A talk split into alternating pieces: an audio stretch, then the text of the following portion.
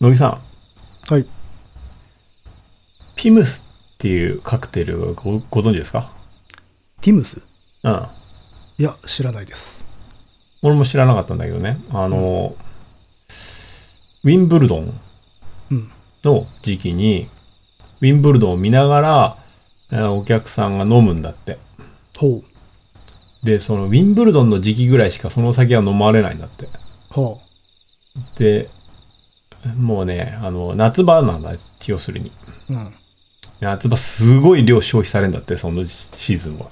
うん。だけど他の時期はもう一切飲まれないぐらいのことを、ピーター・バラガーさんは言ってました。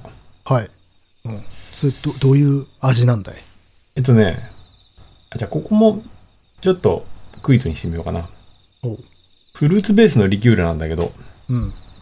中にね、ある意外な食材の輪切りが入ってんだよね。輪切り。輪切り。うんほ。う。もう一般的、ごく一般的で、よく食卓には並ぶんだけど、お酒にはどうかなっていう感じ。っていうことは、カクテルにありがちなフルーツであるとか、そういうことではないわけだ。うん、違う。ああ、食卓によく並ぶ輪切り並ぶね。うん。え、食卓にって日本の食卓それとも向こうこっちだね。え、こっちまあ、向こうも並ぶだろうけど、うん。いや、こっちだな。うん。 え、もうたくましか浮かばないんですけど。ちょっとジャパニーズしすぎたね。え、ピクルス。ああ、惜しい。キュウリ。そうです、きゅうり。ああ、まあまあまあ、わからんではないかな。爽やかな感じはするよね。まあね、どうせほら、あいつら水しかないじゃん。そうそうそう。まあ、でも、きゅうりの匂いがダメって人いるよね。あまあ、青臭いからな。あせあ、キュウリ。そうそうそうそうそう。ちょっとでそう、ね想像はつかないけどね、わかるとは言いながら。うん、なんかね、結構写真を見ると、おおちょっとなんかあんま飲みたくねえなと思うけど。本当。うんえーそうそうそうそれはなんかテニスに関わりはあるのいや、詳しいことは分かんないけど、つまりこう、夏の暑い時にスカッとするような感じなのかな爽やかな感じなんじゃないへ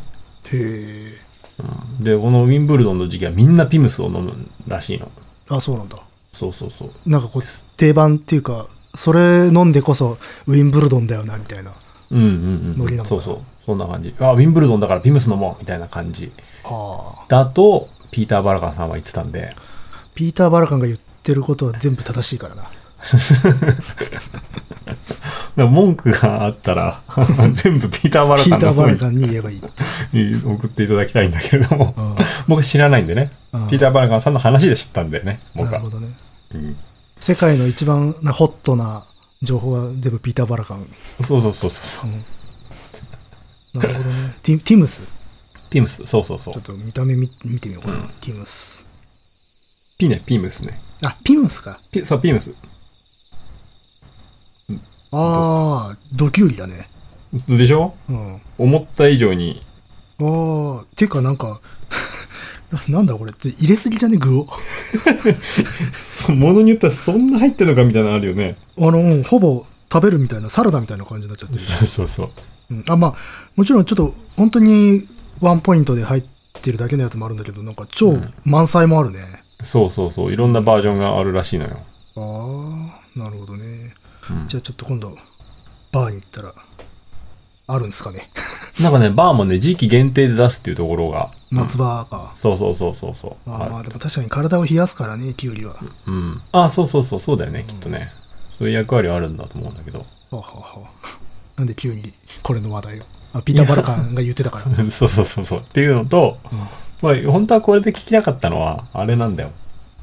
ほら、時期とかさ、場所とかでさ、ん。ここに行ったらこれを食わなきゃとかさ、うん。これ飲まなきゃとかそういうのあるいやー、そういうのが、ほら、前も多分話したと思うんだけど、下手で、ああ、そうなんだ。そほうだら、ったっけ旅。行行くとさ、そこの名物あうんうん。とか特産物とかを、なかなか食べれずにか帰ってしまう。もちろん季節もそうだね、うんだから。あ、いやいや、そういうね、季節、うん、あ、そうかそうか。うん。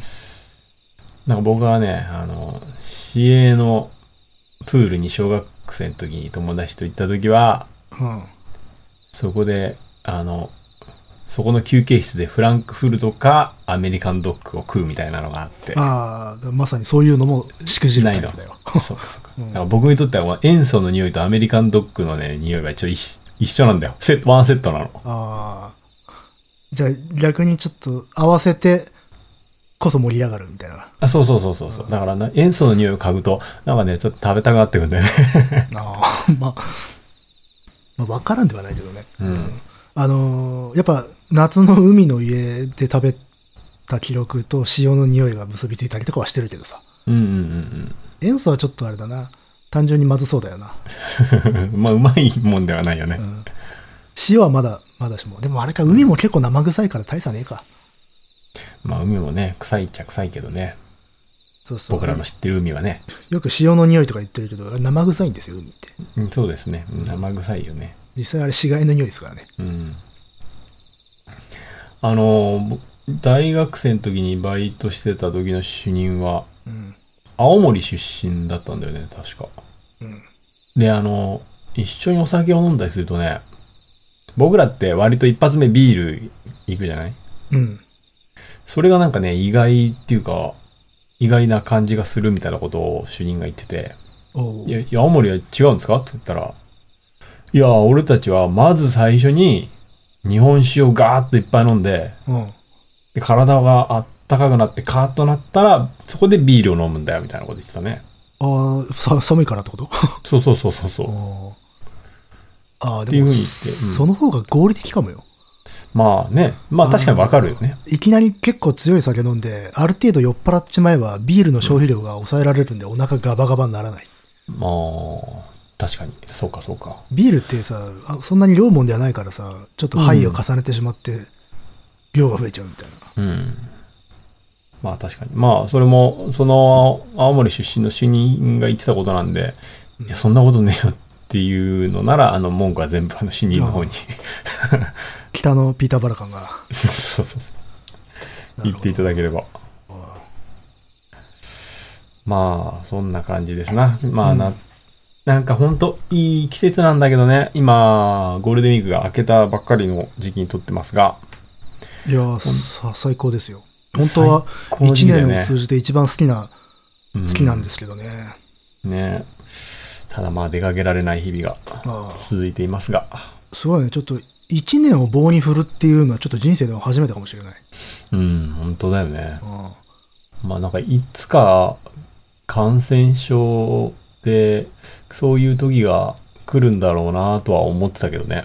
あマジっすかそんな予測があったんですかいや、もう俺は小さい時から怖いもんがとにかくいっぱいあってさ、あとにとにかく生きてるうちで必ず大地震は来るだろうなっていうのと、あああとはその感染症が流行るだろうなっていうのと、ああと幽霊が 来るだろうなっちょっていうのとと一、気に次元が下がったけど 幽霊に会ってしまうっていうことと、ああとはやっぱあれだね、あの、予期せぬ事故とか、あああまあまあ、うんそれはねうん、事故、頭病気、中にそういうの入ってても入ってましたから、僕の中では。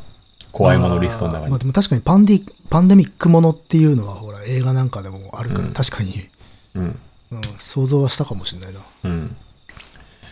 そうなんだよね。あと、うん。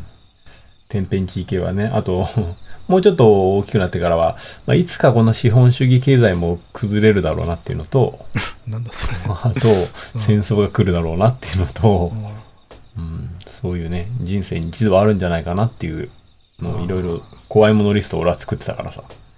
私は隕石が怖かったけどねああ、それももちろん隕怖石かっとかたねっていう。か小惑星とかうん。そうそうそう、小惑星ね。うんよく言われてたけどね、あの、占いとかさ、あ占いじゃない、なんかあったよね、そういうの。予言か。そうそうそうそうまさにまさにうんそ。れこそその予言系のオカルトブームの時にさ、うんああのそういうなんか図鑑みたいなの見たこと昔あってさあった、よくあったよね。人類はこうやって滅ぶみたいなさ、あのうん割とベタっとしたさイラスト付きのやつでうん。あれでもうバンバン東京がさ隕石が雨のように降ってさ壊滅してる絵っていうのは覚えてるよ、うん、うん。そういうのあったね。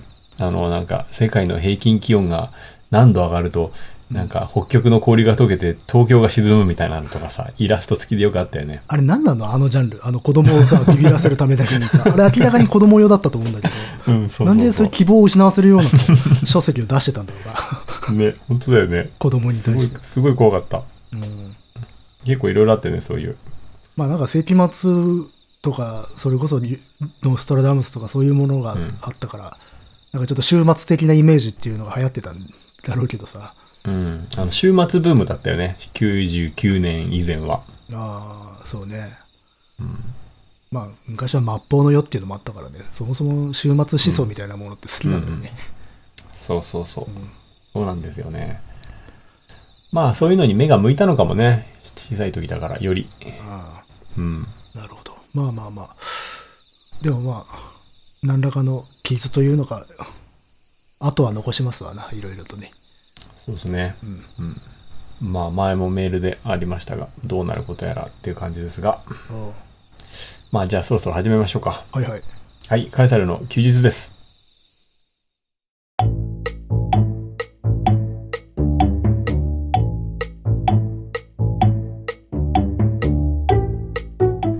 この番組は私、画家ダニエルとクリエイターの乃木がサイコロを振って、才能目のお題に沿ったトークをしていくというトーク番組となっております。はい。はい。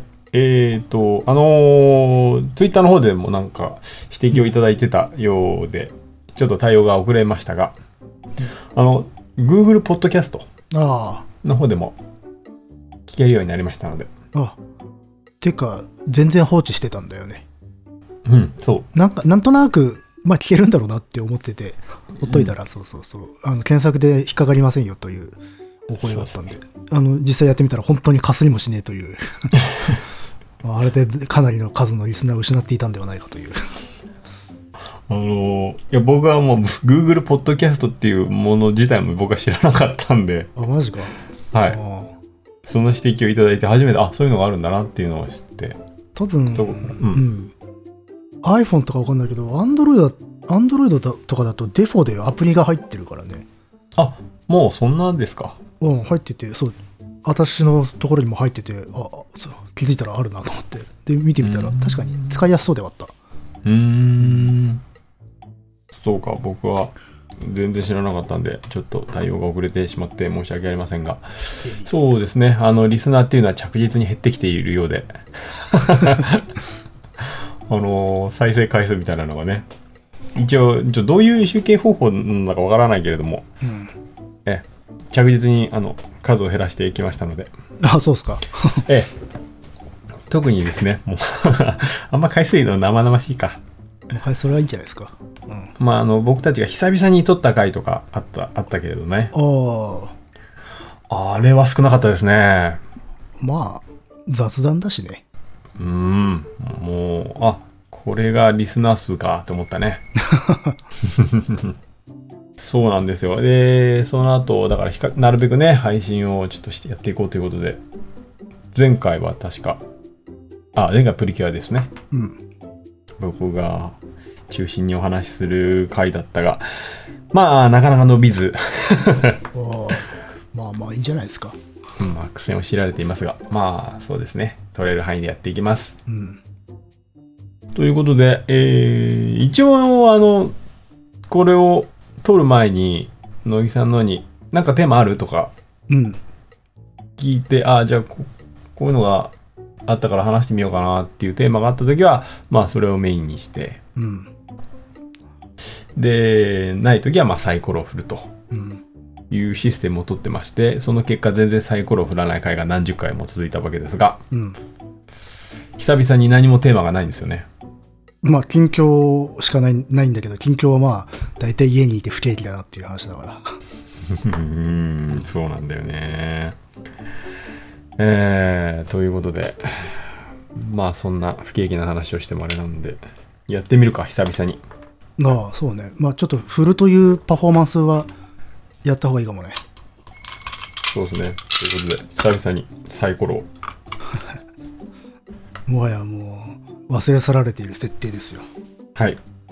そうなんですよ。えーと、そして才の目は整理しまして、1、2、3、4。えー、じゃあ、このままでいいか。1番、はい。美術。はい。 2番、歴史。はい。 3番音楽、はいえー4番最近見た聞いた読んだ5番にここに懐かしい話というのもあったのでちょっと入れ入れておきましたほう。だいぶ前、ほんとごく初期に入ってたやつ。ああ、そういえば、やった気がすんな。うん。ていうか、これはね、乃木さんのリクエストだったんですよ。え、そうなのそうそうそう。なんかさ、最初なんか世代間を出していきたいみたいなことを言って、あ、そう。うん、そう。それで入ったんだよ。だとしたら全然あれだな。自覚が足らなかったわ。うん。すげえ、そんな芽が出たら迷惑だもん。いや、でもそれでも、なんか昔のおもちゃの話とかしたことあったよ。あったけどさ、あんまり覚えてないんだよね。 あんまりパッとしない。あーあの、そうそう、あるあるっていう、こう、喜びを全然見出せないっていう、ああ、そうですすごねい。刹那的に生きてますからね、私は。まあ逆に、別の世代を置いてきぼりにしてしまう感じもあるしね。まあでも、そもそもどうなんでしょうかね。どどういう世代が聞いてるのかって話ですよ。あでも結構広いのか。でも平均は多分同じぐらいだと思うけどね。なんかイメージとしては30代から50代ぐらいって感じのそうですね。感じするよね。うんそんな感じ。うんそんな感じでやっています。 まあ意識したことはあんまりないんだけど。ないっすね、全然。で、最後の目に、えーっと、フリーを入れておきました。 はいはい。ということで、ああ、乃木さんからも見えるように、ん初めて見たね、サイコロ。これですう。ん。こう、かれこれ何年かこの番組をやってますが、初めて見ましたね、サイを。はい。あそうあの最近はね、ビデオチャットで、ねビデオ通話で撮ってるんでね、うん。見えるでしょ見えます。これで不正をしてないことが いや、まあ別にいいけ証どさ明。 はい。はい、何番ですか、乃木さん。あのね、ちょうど見えないんですわ。なんだよ。画面がいい。はいえーと出た目はこれは、おこれこれです6じゃないの。はい、6番は、なんと、フリー です。逆に助かったような困ったような。そうですね。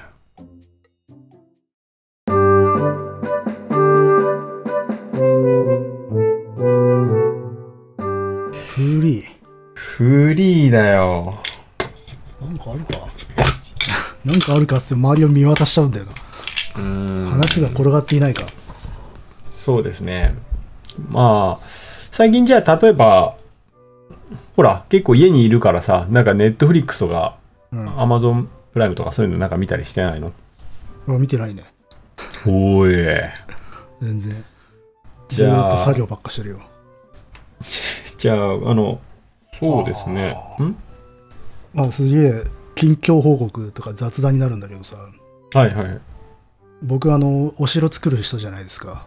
うん そうですね。あの、なんか作ってますね。なんていうのあの、ああいうつ 3D。 3D の地図みたいなの作ってるよね。あれで今、一つ作ってんだけど、うん、現地行けなくなっちゃってさ、そうですよね。マジで困っちゃってんのよ。行きづらいわな。だから、いくらさ、図面をにらめっこしても、到底無理っていう。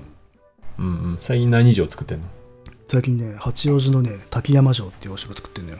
おー、前ちょっと話出た。そうやつ超ですね超でかいんだよ超でかくて、本当これは今までで一番苦労するなって思ったらさ現地行けなくなっちゃってるからさ、本当にう今んあれですよどん詰まりですよそうね、もう、特にな、ゴールデン、まあ、ゴールデンウィークでそこは混むのかいやまあまあそこそこじゃねえのわかんないけど、まうんあ、あの地域の公園というかさハイキングコースみたいにもなってるから、割と人はいるのよ、うん、うん、うんそうか、そうか。うんそうか、ハイキングコースになってるの結構あるね。うんそうそれでえらい苦労してますね今今何個ぐらい作ったのしろ。 10個ぐらいじゃないのわかんないおおでも結構できてんじゃん。数えてないけどそれ、なんかい、何がしかのほ方法で公開してんのあホームページはあるよホームページがあんだ。ああれ知らなかったいや、なんか、いつかはなんかするみたいなこと言ってあいやいやってだいうかとこまらでしか一応こう聞いてない見れるようにはしてるするっつってしてあるよあ、してあるんだもん。うんその完成は聞いてないな、確か。すごいちっちゃいサイズの画像ばっかりだからもしかしたらうんあれがよく見えねえかもしれないけど、それなんて検索すると出てくるのえっとねああの私のツイッターのプロフィールにリンクが貼ってあるよなるほど。うんそうなんだ。えっ、と、乃木さんの方の、あの、あれですね。個人ツイッタそうそうそうそうあとああとね、まあ、名前で言うとね「乃木杖」っって入れると出てくる。あ、図絵っていうのはね、あの図面の図にね、うん。あの会合の会。乃木図。会合の会。うん。珍しく宣伝をしているという、 ここで。そうでですね。あー、出てきました。うん。うん。本当だ。おー。うん、これ、ぜひ、皆さんもちょっと、今、なえなんかある ?1、2、3、4、5、6、7、8、9、10。あ、ちょうど10個だ。そうそう。あ、ん初めて聞く人とか、最近聞き始めた人は意味不明かもしれないけど、乃木さんは古い城跡の復元図を描くという営みがありまして。 3D 復元図。うん。うんそれで今ちょっと、まあ、東京都八王子のねうん。滝山城という非常に大きい立派なお城しかもすごく綺麗に残ってるうん。あ綺麗に残ってるで建物は一切ないですよ地形がね、うんそれをこうやっぱ今まで避けて通ってきたわけですようん。 いつかはやらなあかんだろうと思いつつも、はいはいはい絶対面倒くさいなと思ってたわけだようん。居城なのでうん。でまあちょっとやろうかなと思ってやり始めたらこれですよねそうか。うんそのさ、んえっ、と、この城をやろうっていうのにあたってさ、うんなんつうんだ、この時代の城の作りが好きとかさ。あえっとねやっぱしねうん。あのお城のね時代を推定するのって非常に実はあの難しいことというかほうほう。結構議論があったりとかするんだけどうん一応ね、僕割と初期あえっと戦国時代の初期の方を好むうーん。戦国時代。えっ、とまあだからなんだろうねそれこそほら今の麒麟とか大河ドラマとかでやっているのは、あれはまあ1550年代とかさうん。ぐらいでで信長とかが活躍するのはもうちょっと後になってくるんだけど、うんそれよりも前が個人的には興味の範疇で。うーん。うんあれですね。これまでも番組で取り上げた内容はその辺の時代のがやっぱ多いですね。ああ、そうね。えっとね、戦国時代の話は実はあんまりしてないんだよ。あ、そう、うんなんか、え、村の話とかもそのあたりじゃなかったっけもっと前。ああれ辺もね、どっちかというと室町時代なんだよね。あ、あそのう。そう戦か国時代と室町時代っていうのは被ってるんで、あれなんだけど、うんまあ、今まで話してきたのは多分ね、15世紀ぐらいまでが多い。うん15世紀だから1400、1400年代。もうちょい気持ち後ぐらいか。じゃあ。お城で、そうね、綺麗に残ってるのだと、やっぱし16世紀の半ば以降で、でね、15世紀のお城というのはね、そのまま当時の形で残ってるものは少なくて、やっぱしお城って修築されていくんだよ、どんどん。うん。だから、昔からあるものでも、やっぱし最終形態は16世紀以降とかだったりもするわけだ。うん。だからそういう形で本当に古い原、まあ、原型というか古い形を維持してるものっていうのがレアで、うん。それがこここ結構古いなっていうのがあるとちょっとグッとくるねうーん。そうそうまあだからちょっとシンプルというか、うん。うん、発展途上の作りをしてたりするんだけど、そういうのに巡り合うとグッとくるねグッとグくッる。とくるねあのだから素朴で洗練されてなかったりとか完成されてないんだけれども、なんかそっちの方が渋くていいなっていううんうんそうそうそうで今やってる滝山城とかになってくるとその土のお城石垣とかがないお城の中ではやっぱし関東においてはかなり、あのー洗練された形になっているその上でかい、つまり複雑ででかい、つまり面倒くさいっていううん。感じで、だから避けてたわけですね。そうそうそうまああとシンプルな方が好きっていうのはあるしねうん。前、あの、見に行った小机城は規模で言うと、あれはどれぐらいになるんですか時代で言うと、大型ですかおそんなに大きいお城ではないけれど時期で言ったらそれこそ滝山城とかなんかと被ってるというか、まあ、16世紀の半ば以降の北条氏のお城、まあ、原型はその前から多分あったんだけれど今の形として残ってるのは、まあ、あの北条氏がおそらく直した形、うーん。うん、ちょうどこの中にもあるけど小机城って小机城今見てますけれども、そうねここを歩いたんやでそう、そういうことだよね。んあのちゃんと横浜線と第三京浜が消してあるようん。うんうんうん。これね走ってるバージョンもあるんだけどねあ、そうなんだ。うんそれ面白いじゃんね。それはそれで面白いので、まあ、そうね、どっかで見れるようにしとこうかな。うん。そう今はねこのお城はねその道路と鉄道が貫通しちゃってる状態だからうん。でもこの貫通してる部分が要は地形として失われてるんでここを調べるのは結構大変でしたよおー。それがでも面白いんだけどねうん。まあ、それ、そうですね。それはわかるな。うんまあ大体明治時代の地図で調べますそういう時はうん。開発前の、これは、ああ、でも、神奈川県内ですね。やっぱそうねやっぱこう足しげく通えるうん。っていうものからやってるから、そうなると自然的に東京、神奈川、で、まあ一つ埼玉があるぐらいかな。あ埼玉があるかう。うんんあ、二つか、埼玉は。そうそうそう。え、じゃあね、これ行くのはやっぱ1回ではないんだ。いや、一回じゃ当然無理ですよ。作れませんよ。そう。 それはそう新劇通って作るのね。一応ね、この、この辺のやつって有名だから縄張り図っていうのがあるのよ。いろんな研究者の人たちが自分で歩いて、この図面みたいなの書くのよ。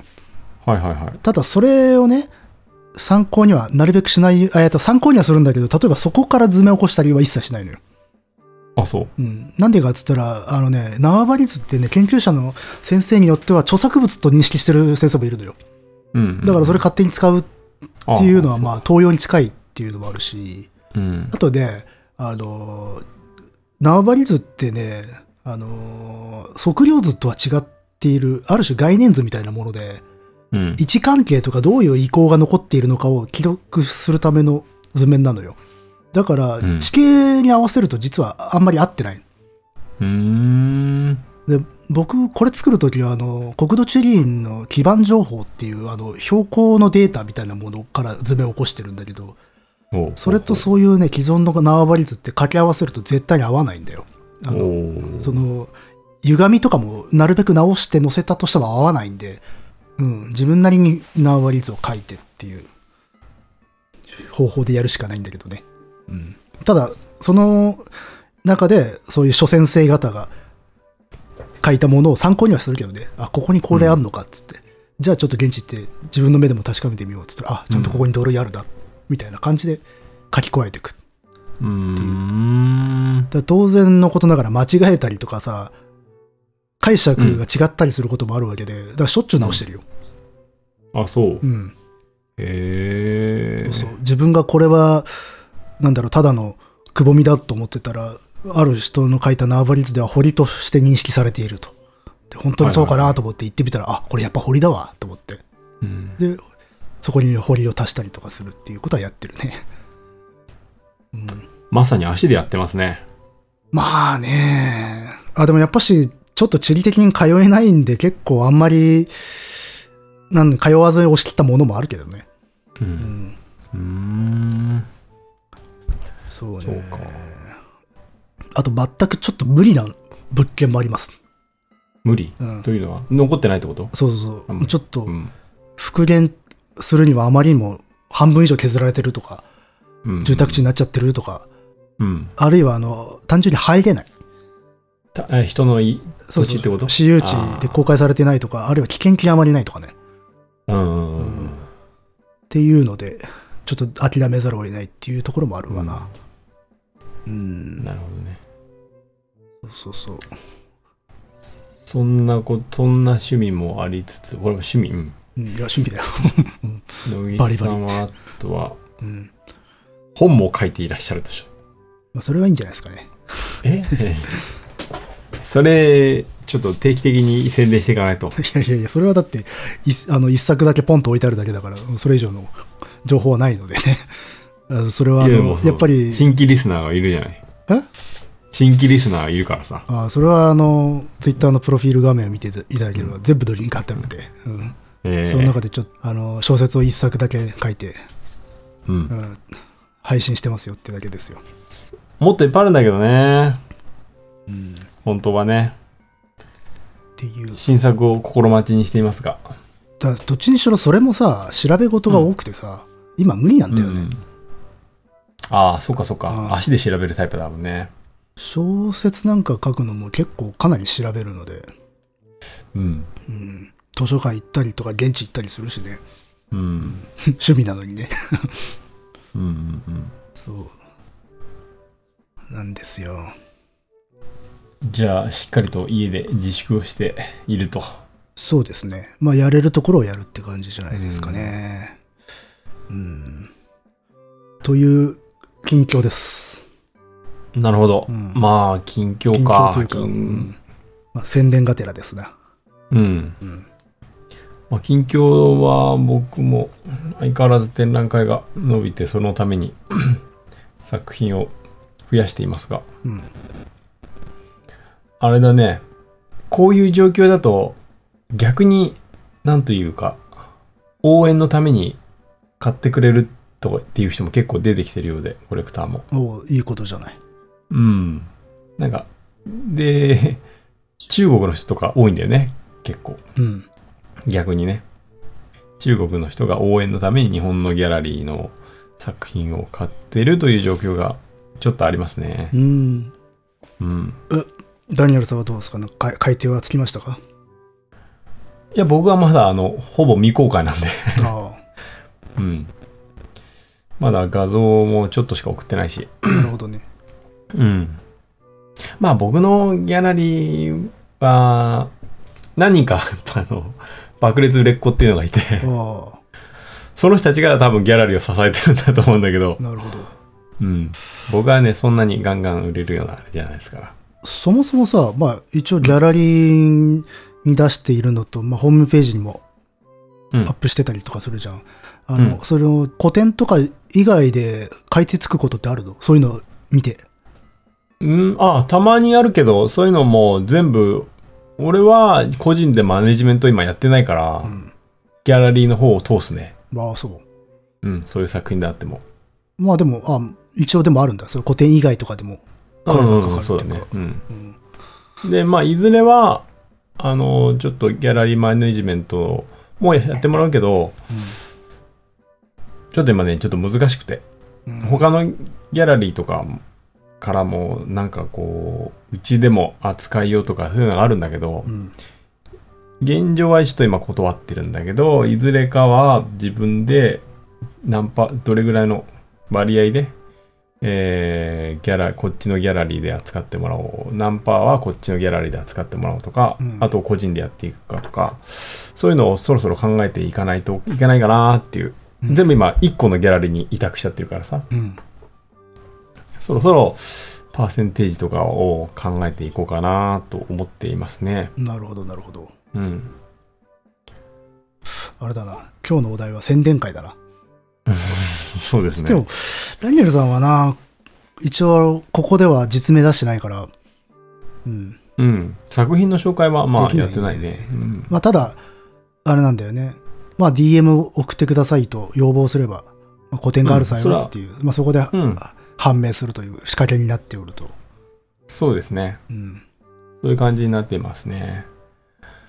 えで、逆に言うと、個展じゃなとかそういうのがないときはどうなの要望があったら、作品見たいんですけどっていうのが、例えば直接来たら。あ、あるある。えっ、とね、そのギャラリーにほとんど、俺の作品は今そのギャラリーにもう送っちゃうような感じになってるから、うん、ギャラリーを紹介するので。そうそうそうそう、あのギャラリーに行けばありますよ。で、その、俺の個展の時期じゃない時も、うん、作品は出してくれるから。あそう。うん。ああじゃあた例えば仮にこれ聞いてる人でちょっと作品見たいなっていう人がいたら問い合わせたらギャラリーを教えてくれる、教えて、うん、あ教えます。だそうですよ皆さん ただあれ、ほんあの、画像を見るとかじゃなくて本物を見るような形になりますので、ーそのギャラリーに足に赴き、えーちょっとダニエルさんという方の 作品が見たいんですが、みたいなことを言うと出してくれるよ。でも逆にえそこのギャラリーってあのホームページとかないのあるある。そこでかろうじて見ることはできるの僕の、えっ、と、ホームページがリンク貼ってあるんで、ああなるほどリンクそうがいあうるんで、ことかうん、そこから飛ぶような感じですね。ああと、まあ、ギャラリーに行けば作品ファイルがあるから、あ個人ああ、それぞれ。なるほどねそれ見てって感じかなう。ん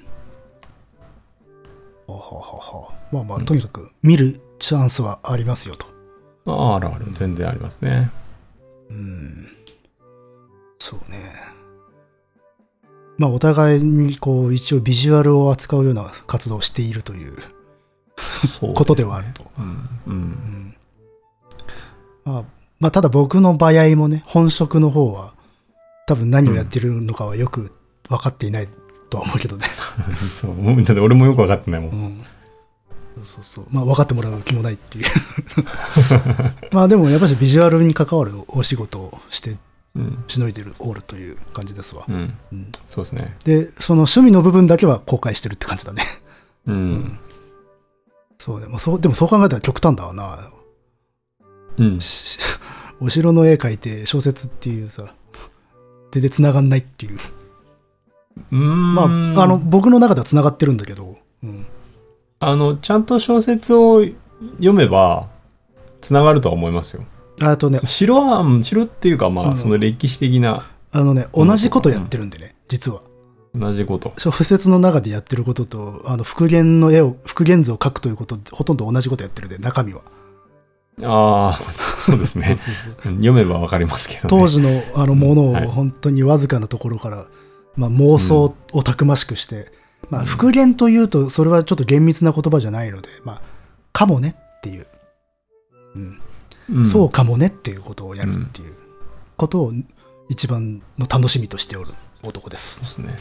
復元に乃木さんの話がの、あのストーリーが載っているって感じですね。そうだねそうそうそうそう、うやん、 っぱそれが一番面白いかな今の活動の中活で。動の中ではそうそう、うんあの例えばあのもっとファンタジックなものであるとかあるいはげ今の現実リアルタイムのうん。自分の実人生と実好きの世界をとかっていうのはもうあったりはするけどやっぱしあれだね、昔のことにに思いを馳せてかもねっていう 方が一番楽しいかね今うん。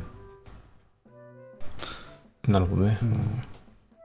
でも、その、あれですね。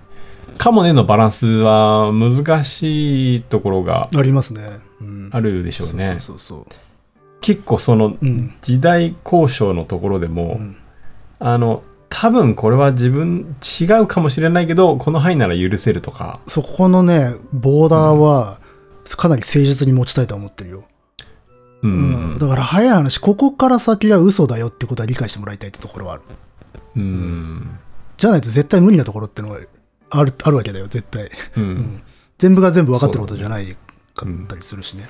うん、ただそこの嘘のつき方に誠実さが求められるってところはあるよね。うんそうね、その嘘のつき方って、うんいい表現だね。うん。まあだから嘘と分かる嘘をつくことなんだよね。うんこれ普通さ逆じゃん。リアリティとかさ、世界観の緻密さみたいなものを持たせるためには、あの、嘘と分からない方がいいんだけれども、ただこういうジャンルに関しては実はあの、全部本当だと思われるとそれはそれで不誠実なことになってくるので、うんあここはまあ嘘なんだろうなぐらい、でも物語とか世界観のリアリティは担保されているみたいなバランスを取りたいよねっていう。うんそのあたりは、スタンスが分かれるところではあると思うよ。あるとは思うね。うんそうそうそう本当にあの本当のように描いてあの嘘をいかに本当のように見せるかといということうん。を念頭に作ってる人もいるだろうしえっとね、基本的に外形はそれであるべきなんだよ。あの、なんつうの。あ、嘘くせえな。なんか急にリアリティなくなっちゃったなだと本末転倒だから、うんそこの外形というか表面のリアリティは維持しつつも、ただちょっと考えた時に、でもこれは多分本当かどうかっていうのはまた違う話だよなっていううん要はリテラシーも、あの、割と必要とさせてしまうから難しいよなっていう。そうですね、ただ、リテラシーを受け手にもね、委ねるっていう、結構まあ、逆に言うと無責任な行為だったりするじゃん。うーん、まあ実そうね委ねるということに関してはね実際は必要な部分ってあるんだけど、ただそれを全部作り手が期待してはいけないじゃうん。ん、だから、そういうものがな、あの、あまりないというところに向けてもちゃんとやらないといけないっていうところはあるじゃない、多分。それはどんな商売でもそうなんだけど、ただその時に、あの、なんつうんだろうな、どうせこういうのは伝わらないからっつって、おざなりにしてしまわないように、誠実にやりつつも、でもちゃんとすそういうのが伝わらなかったとしても成立するという、非常に難難儀な バランスっていうのかな。でもそれはどんなジャンルでも多分そうじゃないかね。オタクだって多分そういうことは関わってくるじゃない。うんもちろんそうだけれども乃木さんはそこをかなりこだわるというかそこら辺のし自らに課す縛りは強い気はするね。あでもそのねかなり。まあ割とド M というかそこの縛りが楽しいんだよ、でもやっぱしそうなんでしょうね。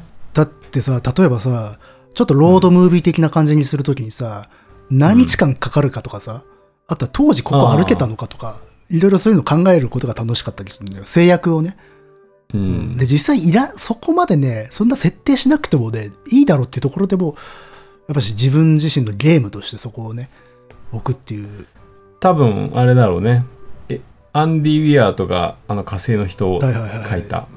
あの人もそういうタイプだと思うね。うん、いや、やっぱね、縛りを、てか、その、なんていうの、リアリティのための縛りっていうのはね、多分一番の快楽だと思うけどね、お話とかうん世界観作る上では。うん。だって、説得力ってつまり縛りだからね。う。うんん。っていうのはあるんじゃないかな。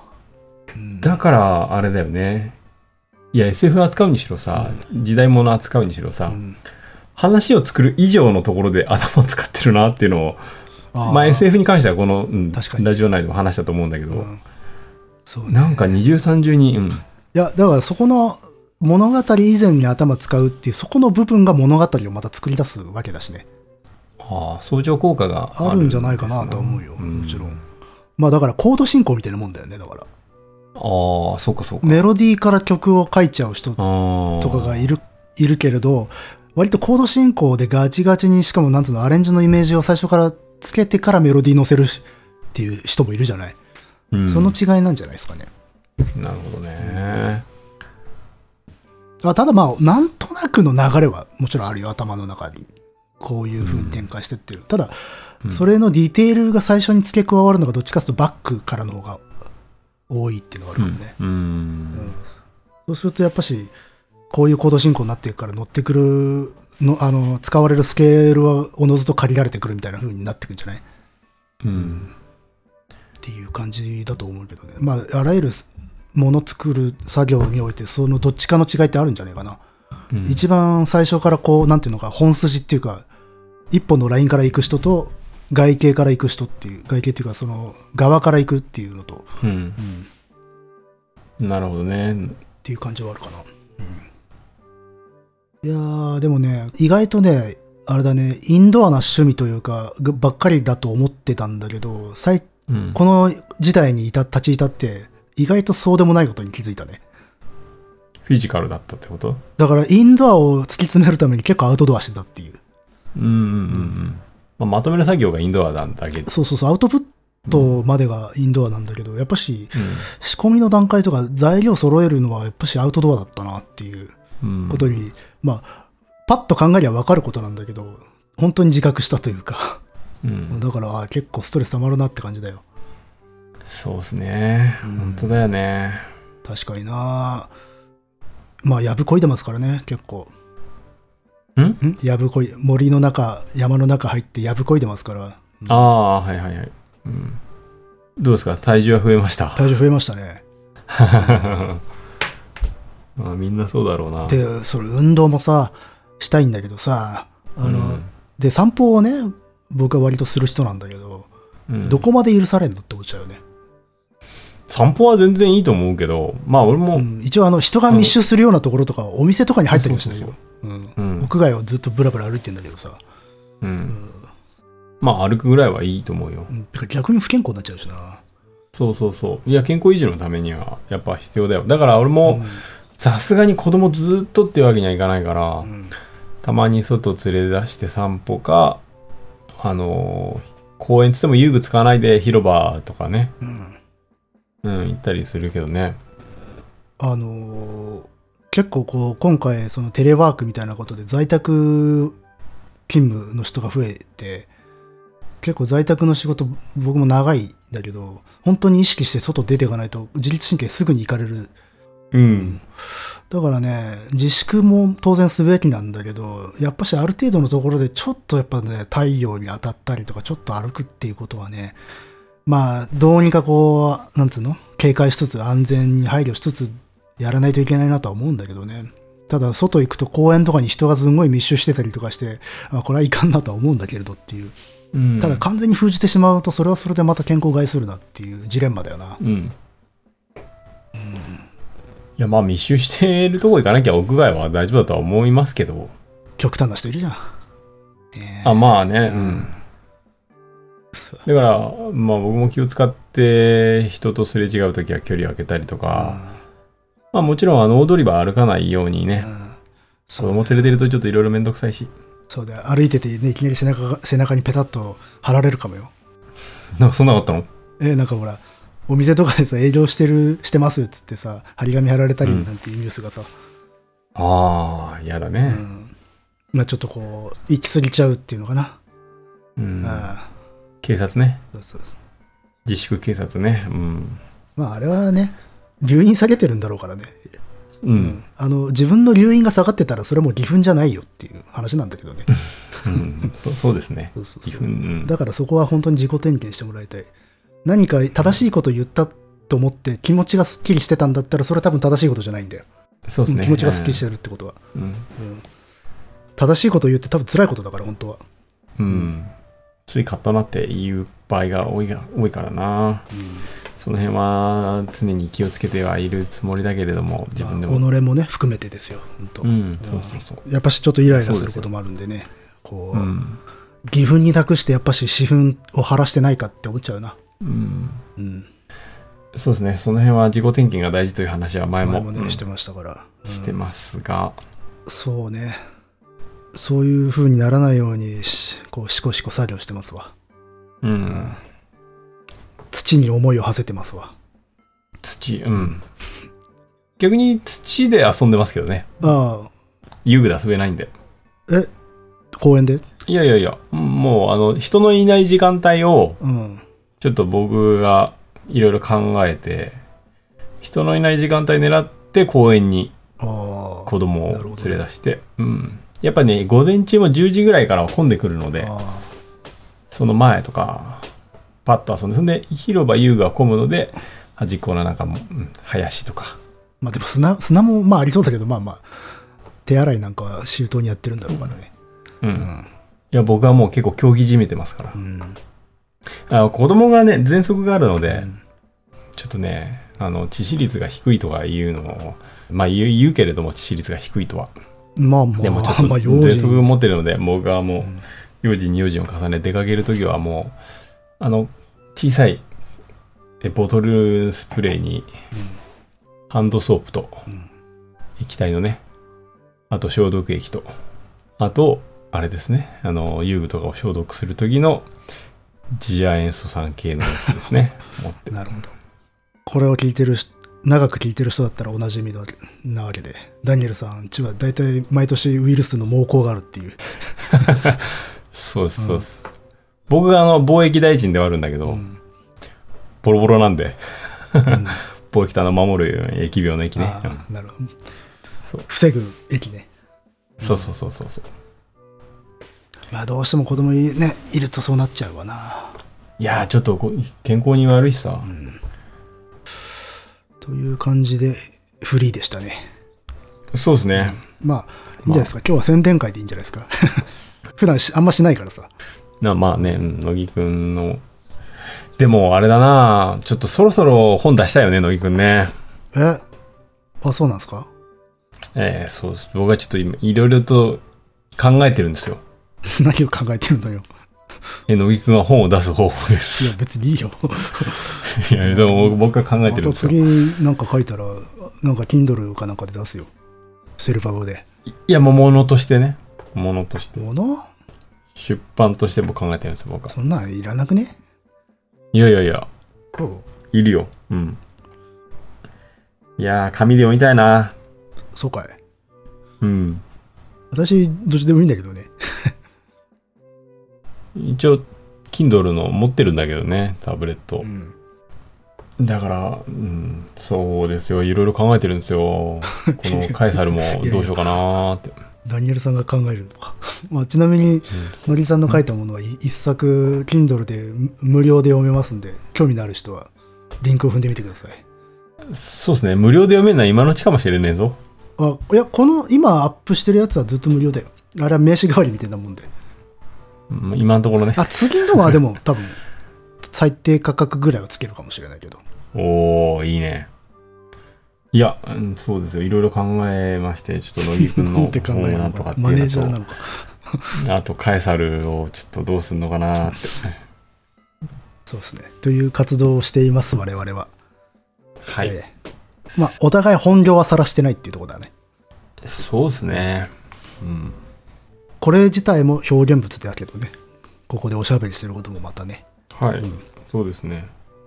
あの、最近さ、あの、うんポッドキャストをマネタイズみんな考えてるじゃないですか。そうね。多くの人が考えてる。ね。いろんな方法うん。でなんとかしようとしてますが、なんかやっぱり僕はこれまで、普通のやっぱ民放のラジオに憧れてたわけで、まあ、ラジオのフォーマット自体が好きなわけだよね。そうそうそう。でも、あのーラジオってやっぱその時間リアルタイムで聞いて一番いいもの電波はね。つうん、そうそう、電波、電波の方ね。で、常に流れていってしまうので、その時の話はそれでもう聞けなくなってしまうっていう感じがあったけれども、で、僕はそのふ普通のラジオが好きだったんだけれども、ちょっとこの自粛期間に、ポッドキャストをいろいろと聞いてみる、見て、ほうほうほううん、あの他の番組のね、あそうかこれはまた普通のラジオとは違って、まあ、過去のさ何年前のとかも聞聞けるじゃないポッドキャスト、ネットラジオはやっぱし、あの、民放っていうか、電波のラジオとは根本的に違うメディアって考えた方がいいですよ。うん、それをうん通説に考えたというのと、やっぱ、まあ、僕らもそこを意識してしてなかったわけじゃなくて、まあ、なるあんまりねその実説ねあの時事ネタ、うんその時のネタとかあんまり触れないようにしてたんだよね政そう治ネね。タや。あの、本当にあの、直近で起きてることはそんなに喋らないようにはしてて。まあもちろん、うんそういうのを喋ってアーカイブ化されてること自体も価値があるんで、リアルタイムのお話をする人がいても全然もちろんいいんだけど、ただ我々はうんまあ、あまりな生々しい話はまあしない方がいいかなっていうふうに思ってたっていううのは、ん最近してるけどそうな、そう。うんまあでもそれでも全然少ない方で、あんまりしないようにしてたんだけれども、やっぱりそうやって一つのね、音声メディアとしてやっぱり全然携帯の違うものだから、うんああ、なるほど、これを、それにダウンロードできるしさ。まあだかラらジオ、最初からアーカイブなんだよね。うん、そうそうそう。まあだから、てかあまあ、り違う言い方をすれば、最初からパッケージングされてる単品なんだ、う一個が。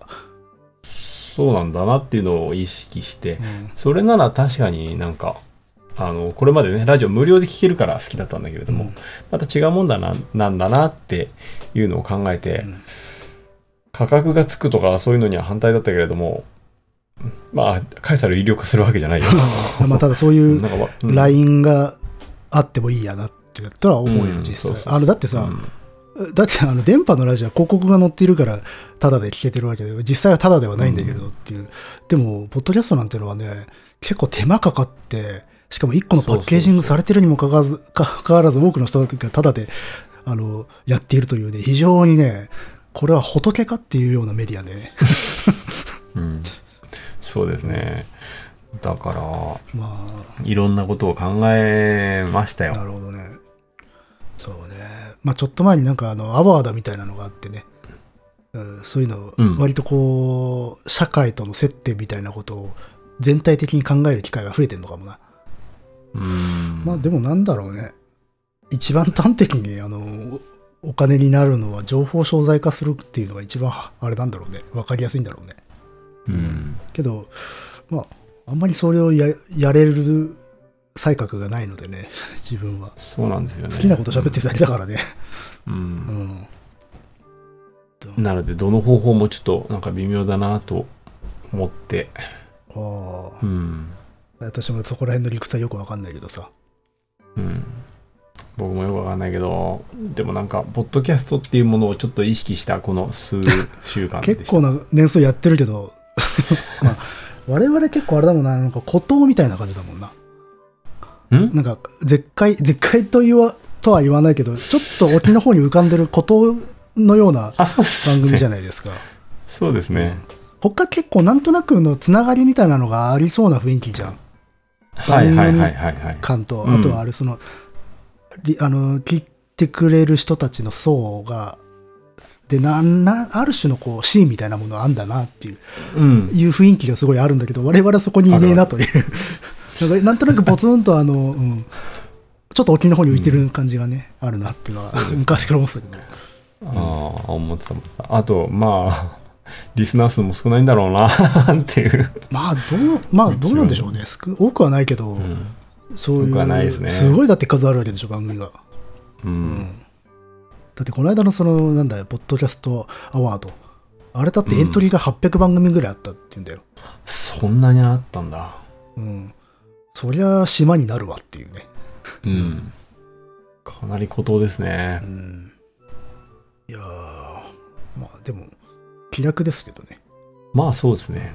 うん。いや、なんかいろんなば、うん、ラジオ聞いて、あ、こことここがこう繋がってるんだとかさ、ああなるほどなオフ会をやっているとか。ああオフ会っていうあれだねなんかいそう異国の文化のように聞こえるんだけどあるある んだよねあるらしいですね。野木さんはあれですかラジオパーソナリティの顔見たい派ですか僕はいやそんな見たくはないです見見たくないっていうほどではないけど見たいとは思わないうん。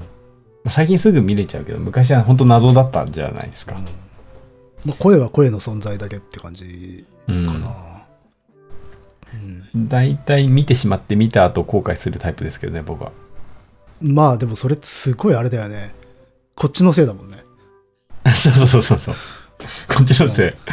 こっちのせいなんあだからそういうこともあり得るから見たいと思わないってのあるよ、うんだってまあ失礼な話じゃん か勝手になんか妄想膨らまして勝手にね失望するっていうあ、でもね、なんかそういうのとはまたちょっと違って、なんか、うおイケメンを想像してたのに違うやんかみたいな感じではなくて、えーその人からその声が出てるのは俺の頭の中だとちょっと違うなあーでそれ以降もうその人の顔しか浮かばなくなっちゃってちょっとノイズになってしまうみたいなまたとえすごいなんか美女とかイケメンだったとしてもねあーはいはい想像以上に美人だったというんでも同じような感じになるそうそうそうそう同じような感じなんですよまあでも声は本当にあの外形外形のイメージとマッチしないからね本当うんねえ我々だってどんな風に想像されてるか分かんないだろうしね本当そうですよまさか女だとは思ってないでしょだって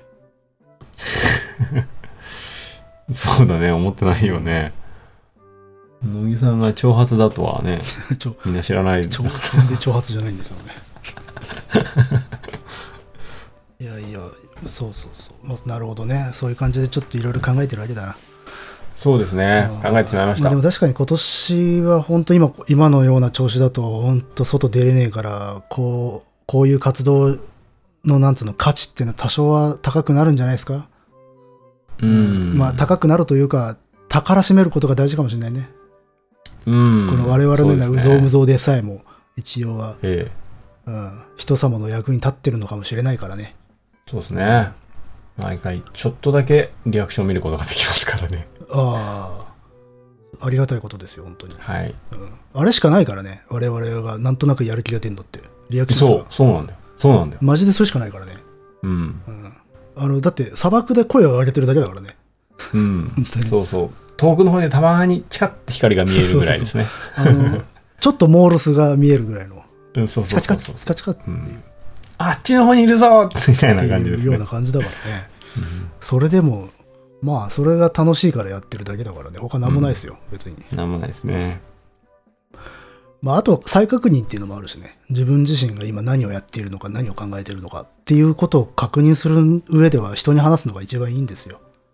うんそうだねとか、あと作品とかをね、見たり読んだりうんする時の感想をここでも喋ったりとかするじゃんあともう僕もう一個のところでも感想とかを喋ったりするけど、あれってうんたまに聞か言われるのよあの感想ってそれよくそこまで言語化できますねみたいなことをうん言われたりするんだけど言語化することによって理解してるんで自分はうんその場で自分自身がねそうそうそうそうだからあれ結構必要な行為であったりとかするんでね、あの無理にあの感想をひねり出してあそこで喋ってるとかではなくうん喋、りながら自分でああそういうふうに自分は思ってんだなと理解してるに過ぎないのでっていう、だからあれすらも鑑賞体験なんだよねっていう、はい、んそうですねうんいや本当大事だと思いますもう話すっていうことは、ん人と話すのももちろんそうだし何かに書いてみるとかうん、うん自分で自分なりにもちろん考えたりでもいいんだけれどもなんとかして言語化するのは大事だなって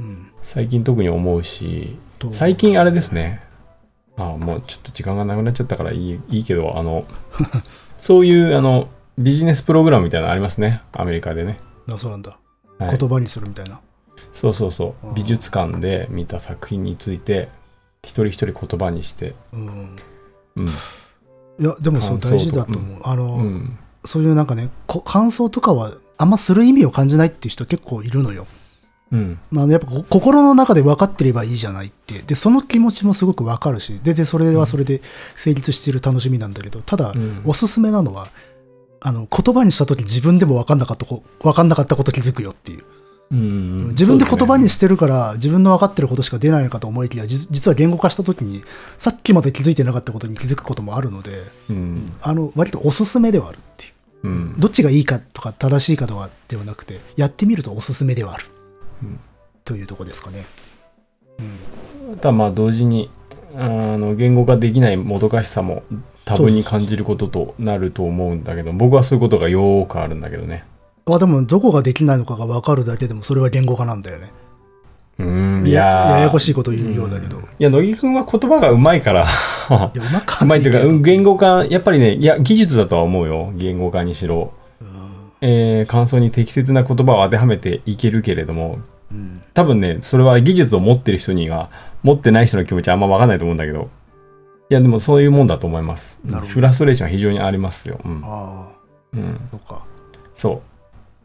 だからそこのフラストレーションを感じることになるんだけれども、でもやっぱり、じえーそうやって人と感想とかを出し合うこ出し合って高めるってことはすごく大事だし、コミュニケーションの基礎としてうん、もうだうん大事だと思うのあで、の茶飲み話でねやるっていうのはいいんじゃないかなと思うけど、まあこんな感じでだいぶ時間は過ぎてしまいまして、まあこんな感じでいいんじゃないですか。 あーあのこのように過ごしているぞというだけの話でした。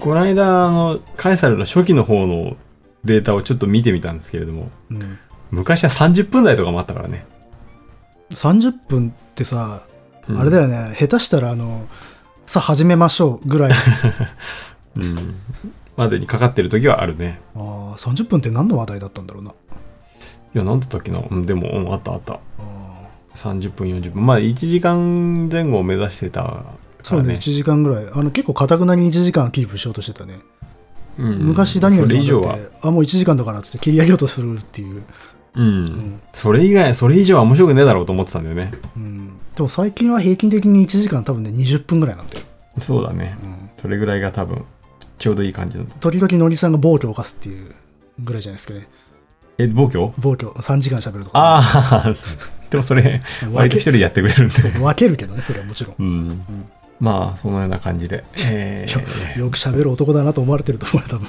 うんまあ当たりですけどえーまあうーんカエサルについてはまあ考えていきますけれどもねまた、まあなんか新しいこととか面白いことが思いついたらそうですねいろいろ考やっえてていけたますらいいですよね。なんかね、はいちょっといろいろとこう仕組みまあ根本的には変わらないけどなんかね、うん、今までと違ったことをしてみてもいいかもしれないなとは思ってまそすうよで。すね他の番組結構やってんだなっていうのが分かったんでまあそうね。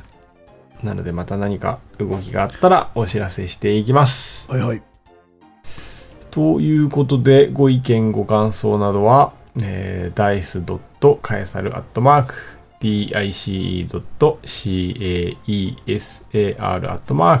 dice.caesar.caesar.gmail.com までお願いします。お願いします。という感じで、またはい。さよならさよなら。